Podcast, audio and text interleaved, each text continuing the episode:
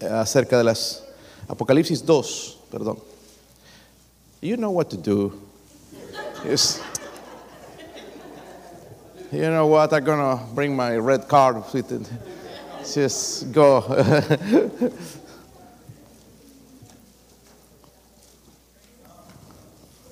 Apocalipsis 2. Tantas cosas, hermano, tengo que en mi mente se me va a veces.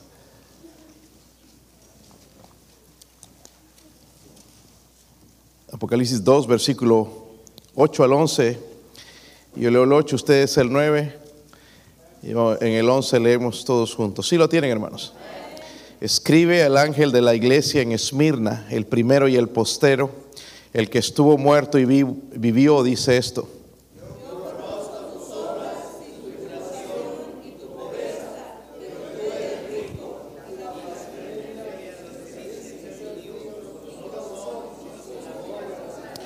No temas en nada lo que vas a padecer. Y aquí el diablo echará a algunos de vosotros en la cárcel para que seáis probados y tendréis tribulación por diez días. Sé fiel hasta la muerte y yo te daré la corona de la vida. El que tiene oído, oiga lo que el Espíritu dice a las iglesias. El que venciere no sufrirá daño de la segunda muerte. Padre, ruego, Señor, por su ayuda, Dios mío, una vez más en esta noche. Háblenos, Señor, siga eh, trabajando en nuestros corazones, Señor, a través de estos mensajes, Señor, sabiendo que muchos de estos hermanos, Señor, no escucharon el mensaje, viniendo de su, de su misma boca, Dios mío. Oro, Señor, por favor, por su ayuda.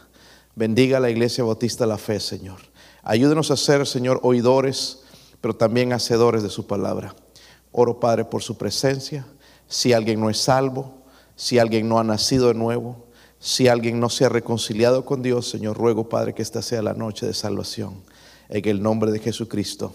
Amén. Pueden sentarse, hermanos. Son nada más un poquito para recordar a los que no estuvieron la semana pasada. Estamos estudiando las eh, siete iglesias del libro de Apocalipsis que tiene un mensaje para nosotros, obviamente. Un poquito, hermanos, para ver lo de las semanas pasadas.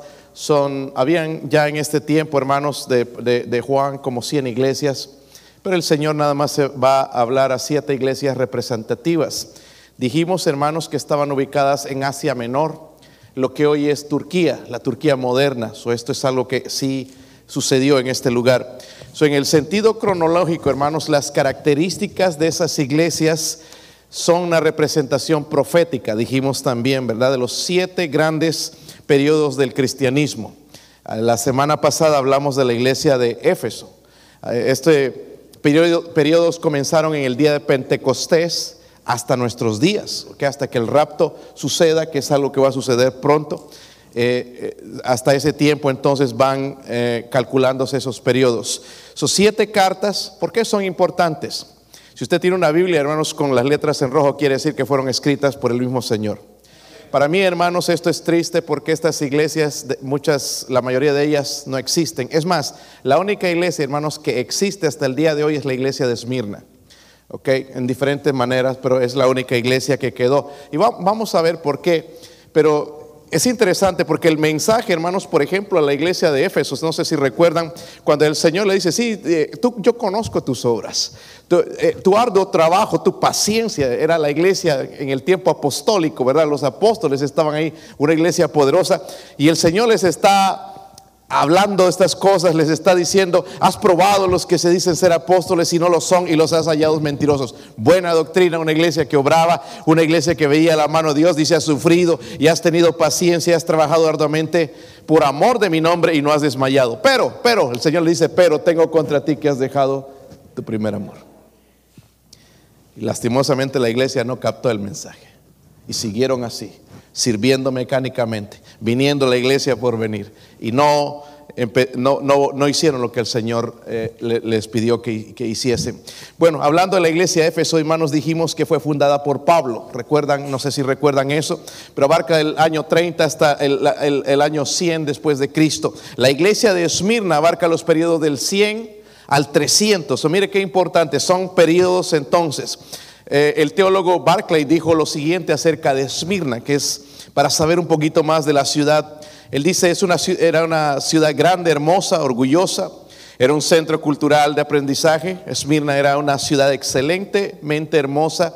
Reclamaba ser la gloria de Asia. So, la gente de Esmirna estaba orgullosa de ser de ese lugar. Y Jesús, hermanos, aquí se va a presentar a esta iglesia. Miren el versículo 8. Versículo 8 dice, y escribe al ángel de la iglesia, sea el pastor en la iglesia en Esmirna. Va a ser escrita la carta para que la lea a la iglesia. Y dice, el primero y el postrero. Eso dice ahí, ¿verdad? ¿Dice en su Biblia eso?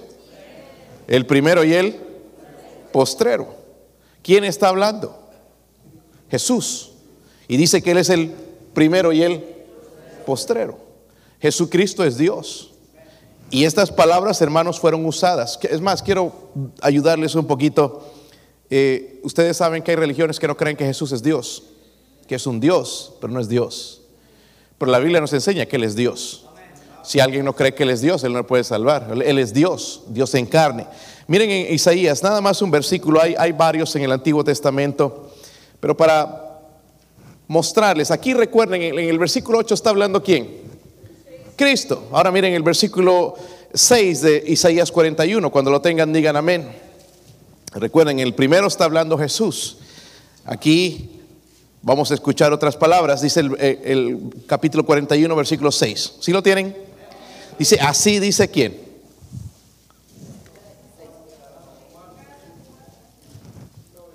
¿No es ese? 41.6. Isaías. Perdón. Déjeme buscarlo, porque yo quiero que lo lean ustedes.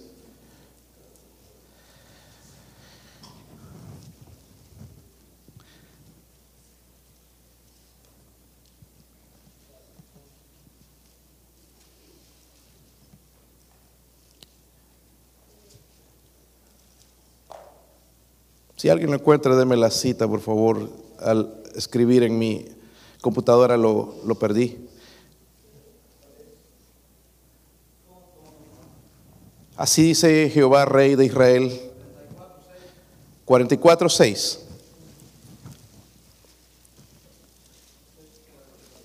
¿Sí es ese? Ok, hermano, disculpe ahí la, el error, horror. 44.6 eh, entonces dice la Biblia así. Así dice, recuerden, en Apocalipsis habla Jesús, pero en Isaías 44, 6 habla quién?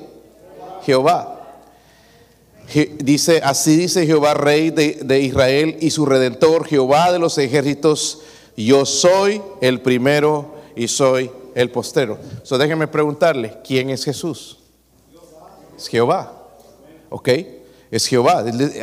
En el Nuevo Testamento dice, se presenta, yo soy el primero y soy el postrero. Pero aquí también en Isaías entonces, y no es solamente el único versículo, pero dice Jehová, yo soy el primero y soy el postrero, y fuera de mí no hay Dios. Fuera de mí, dice, no hay Dios. esto es algo, hermanos, para mostrarles entonces, cuando Él se presenta a esta iglesia, habla de su carácter eterno. Yo soy el primero y el postrero, su carácter eterno. Nuestro Dios es eterno, hermanos. Entonces, eso es lo que está tratando de, presentarse en esa manera. Jesús es eterno, ¿verdad? Él es Jehová, es el primero y es el postrero, dice ahí. vamos a ver primeramente las cosas buenas acerca de la iglesia de Esmirna.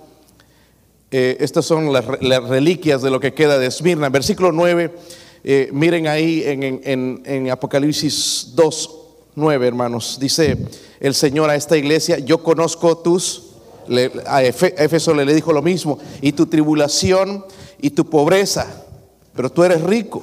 Y tu blasfemia de los que dicen ser judíos y no lo son, sino sinagoga de... Miren las cosas buenas que le va a decir. La iglesia de Esmirna, hermanos, es la iglesia sufriente. La iglesia de Éfeso era la iglesia sin amor a Dios. La iglesia de Esmirna es la iglesia sufriente, ok, la iglesia mártir. Y, la misma manera, hermanos, dice que el Señor conoce sus obras, conoce su tribulación, conoce su, eh, su pobreza. Amén. Y no solamente en el sentido, hermanos, de lo que sufría la iglesia, sino que Jesús mismo sabía lo que eran las tribulaciones, sabía lo que es ser crucificado, sabía lo que era morir por otros. Jesús sabía todo eso. Si esa carta entonces comienza con el elogio por la fidelidad, dice, yo conozco tus obras y tu tribulación y tu pobreza, tu pobreza. Qué consuelo, hermanos, para saber de que a pesar de que ellos estaban siendo perseguidos, saber de que el, creador, Dios, estaba con ellos.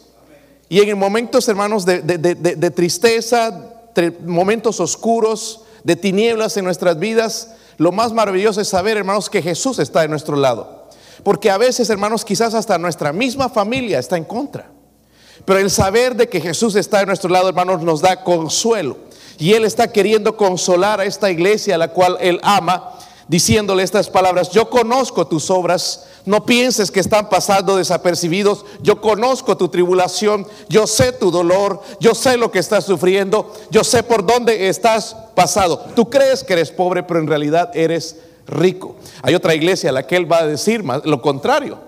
Tú dices que eres rico, pero en realidad eres pobre, ¿verdad? Solo algo diferente. Estaban siendo perseguidos por los paganos hostiles judíos también, y también dice la Biblia, hermanos, por el mismo Satanás, dice, eh, dice en el versículo 9, y la blasfemia de los que se dicen ser judíos y no lo son, si no son sinagoga de qué?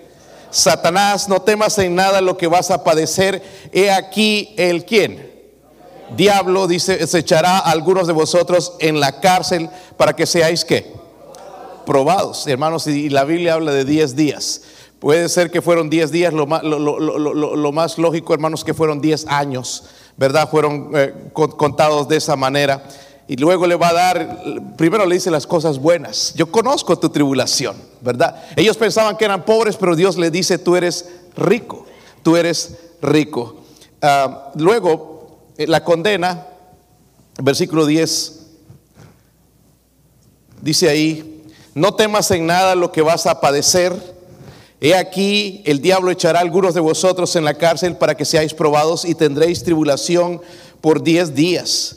Sé fiel hasta la muerte y yo te daré la corona de la vida. En realidad, hermanos, no vemos ninguna condena como lo hizo con Éfeso. Dice el Señor a Éfeso, yo tengo contra ti que has dejado tu primer amor. Pero en la iglesia a Esmirna no les dice nada de eso. No hay ninguna reprensión en contra de la iglesia de, de, Esmirna. Es más, es elogiada por el Señor. ¿Verdad? Porque está siendo fiel, están recibiendo la persecución, no se están amargando con la persecución y los problemas. So, recordemos, hermanos, Esmirna abarca del año 100 al 303 después de Cristo. Si usted no cree en la Biblia, la misma historia habla de martirios en esas épocas. Y voy a leer algunos de ellos en unos, en unos momentos. Pero llega el mensaje a la iglesia y le dice, no temas en nada lo que vas a padecer. Voy a hablar de algunos perseguidores en esos tiempos. Nerón, quizás han escuchado, algunos llaman al perro Nerón, pero Nerón era un emperador malvado, pagano. Nerón, hermanos, mandó a matar a Pedro y a Pablo, los apóstoles del Señor. Luego vino otro hombre que era muy malvado también, se llamaba Domiciano, no los vaya a bautizar así a sus hijos por las misericordias de Dios. Fue el que desterró a Juan a la iglesia de Parmos donde se está escribiendo la carta. todo eso que que está sufriendo, mire, el cristianismo en esos tiempos. Trajano quemó a un mártir que se llamaba Ignacio. Algunos escuchamos a veces el nombre de Ignacio, ¿verdad? Y es popular también. Antonio Pío mató a Policarpo, que era un discípulo de Juan, el apóstol Juan. Este hombre lo hizo matar. Marco Aurelio en su reinado murió el que conocía, quizás ustedes han escuchado a Justino Mártir, fue muerto en ese tiempo de Marco Aurelio también severo, y sí que era severo, este hombre mató al padre de Orígenes, Orígenes uno de los padres de la iglesia, conocido de esa manera, Maximino mandó a matar a todos los líderes cristianos en su tiempo, los mandó a, matar de una manera cruel, Decio se proponía destruir el cristianismo, pero no lo pudo hacer porque Dios estaba con, su, con su pueblo. Diocleciano en su reinado se produjo las peores persecuciones bajo el dominio de Diocleciano. Cristianos eran quemados, lanzados en las hogueras, eran arrojados a las bestias, hechos pedazos, torturados. Y lo interesante, hermanos, que la esposa de este hombre Diocleciano y su hija se convirtieron a Cristo. El Señor obrando. Y por eso le dice a la iglesia, no temas. Ahora, ¿cuál es el consejo? Porque a la iglesia de Éfeso le da un consejo, ¿recuerdan? El consejo a la iglesia de Éfeso, a esa iglesia sin, sin amor, le dice, recuerda por tanto de dónde has caído y arrepiéntete y haz las primeras obras, pues si no vendré pronto a ti y quitaré tu candelero de su lugar si no te hubieras arrepentido. La iglesia de Esmirna va a recibir un consejo o dos cosas que le va a decir. Versículo 10, primeramente le dice, no temas. No temas en nada lo que vas a padecer, pero me están persiguiendo, ¿cómo no voy a tener temor? Dios le dice, no temas. Miren en el versículo 10, eh, también dice aquí, el diablo echará a algunos de vosotros en la cárcel para que seáis probados y tendréis tribulación por 10 días. Miren lo, el otro consejo, sé que sé fiel. Primeramente le dice, no temas en nada lo que vas a padecer. Yo estoy contigo. Pero también le dice, sé fiel hasta la muerte. Eso, la condena en realidad no hay ninguna, es más, recibe un elogio, un elogio de parte del Señor. Pero el consejo de Dios, hermanos, es no temas. ¿Saben por qué, hermanos? Porque siempre estamos bajo el cuidado de Dios. Va a haber momentos donde nosotros la vamos a pasar, quizás no siendo perseguidos en la misma manera como hizo Diocleciano, como hizo este eh, eh, eh, Nerón, como hicieron estos hombres. Pero de alguna manera vamos a pasar por tiempos, hermanos, de oscuridad, tiempos de tinieblas. Vamos a pasar por el horno de prueba, donde incluso, hermanos, vamos a tener miedo de seguir. Y Dios nos dice, no temas, porque Él sabe lo que nosotros estamos pasando. Puede ser que en esta nación comience la persecución a los cristianos. Y la pregunta es, ¿en realidad estaremos listos para algo así? O vamos a renunciar a nuestro cristianismo. Dios nos diría, no temas lo que vas a padecer. ¿Por qué? Porque Dios está con nosotros. Entonces, pero no solamente le dice no temas, sino sé fiel hasta la muerte. Dicen que el, el, perro es el, el amigo más fiel del hombre. Y verdad que son fieles, ¿verdad? La vez que tenía perro, a mí no me gustan los perros en realidad, hermanos, eh, no, no, no, no nos llevamos bien. Este, ayer que fuimos a visitar a la hermana y sus perros, me daba ganas de estrangularlos, porque estaban ahí dando lata y vienen a olerte y los pelos te dejan. No me gustan. Pero hay gente que, ¿a cuántos le gustan los perros? A ver, levante la mano. qué bueno, hermanos, pero a mí no me gustan. Después las cositas que hacen también no, peor. Este, y, mis hijos dicen, no, te compro ese perrito y que nosotros vamos a limpiar y que hay que limpiar ni que nada, no limpian nada después. Toca a mí. Y sabiendo todas esas cosas, no, no, no, no me gustan. Y sí, esa perra que teníamos era fiel, yo la castigaba, la amarraba, todo, la golpeaba a veces porque se portaba mal, se iba a los vecinos y sacaba la basura. Y ahí estaba fiel a mi lado. Salía y me venía a buscar. Fiel, ¿verdad? Es difícil encontrar personas fieles. Nosotros, hermanos, debemos ser fieles. Entre hermanos, parejas, ser fieles. Pero Dios quiere que seamos fieles a Él. Porque cuando viene la prueba, hermanos, una de las cosas que primero queremos abandonar es a Dios, la iglesia, las cosas de Dios buscar a ver quién es el culpable, por qué si estoy yendo a la iglesia me pasa esto, por qué me están pasando estas cosas. Mire lo que le dice a la iglesia, le dice, eh, eh, algunos de vosotros serán lanzados a la cárcel para que seáis que probados. La manera, hermanos, de probar la fe no es en las buenas. Dios prueba nuestra fe, hermanos, en las malas. So, no todo es color de rosa, como que piensan algunos cristianos. Vamos a pasar, hermanos, por el horno de la prueba. ¿Cómo respondemos a Dios? Hay solo dos maneras. O nos amargamos. The, the, Americans, they say you get bitter or you get better. Dice, eh, los americanos dicen, o te pones eh, eh, amargo O te amargas o te pones mejor. Eso escogemos. Yo quiero mejorar o quiero amargarme contra Dios o contra alguien, por, eh, culpar por esa situación por la que donde estoy pasando o prefiero mejorar. Dice que seréis probados y tendréis tribulación. ¿Y qué les pide el Señor en ese momento? Sé fiel. Dios va a bendecir esta iglesia, hermanos, porque seamos fieles. Hermano, hermana, ¿saben qué? Dios no está buscando teólogos aquí que nos sepamos la Biblia y la tracemos y griego, hebreo y todo y que impresionemos a la gente. No, no, no. ¿Sabe cómo vamos a impresionar a Dios en nuestros hogares? Siendo fieles. Fieles a la iglesia, fieles en la lectura de la Biblia, fieles en la oración, fieles en servir a Dios, Dios, eso es lo que va a recompensar Dios. Eso es lo que Dios va a, le, agrada. No, hermanos, de que sepamos, de que somos capaces, que qué tremenda voz. Sí son cosas buenas, hermanos, si nos gustan. Y qué mejor, hermanos, tener todos esos talentos para adorar al Señor. Pero la fidelidad, hermanos, es difícil encontrarla. Y Dios le dice a esta iglesia de Esmirna, no temas. Vamos a pasar por momentos difíciles, hermanos, y Dios nos va a decir, si viene la persecución, nos va a decir, no temas. ¿Por qué? ¿Por qué lo dice? No solamente porque lo dice, sino porque está con nosotros. Pero no solamente eso, hermanos, dice, sé, fiel hasta la muerte. ¿No es lo que nos prometemos cuando nos casamos? Hasta que la muerte los Ahora puedes besar a la novia y wow, se besa ahí bien contento y todo, tin, tin, y salen contentos, hermanos, ya pasan dos, tres meses y a ver, nos divorciamos, ya no nos aguantamos, no nos podemos ver ni en pintura.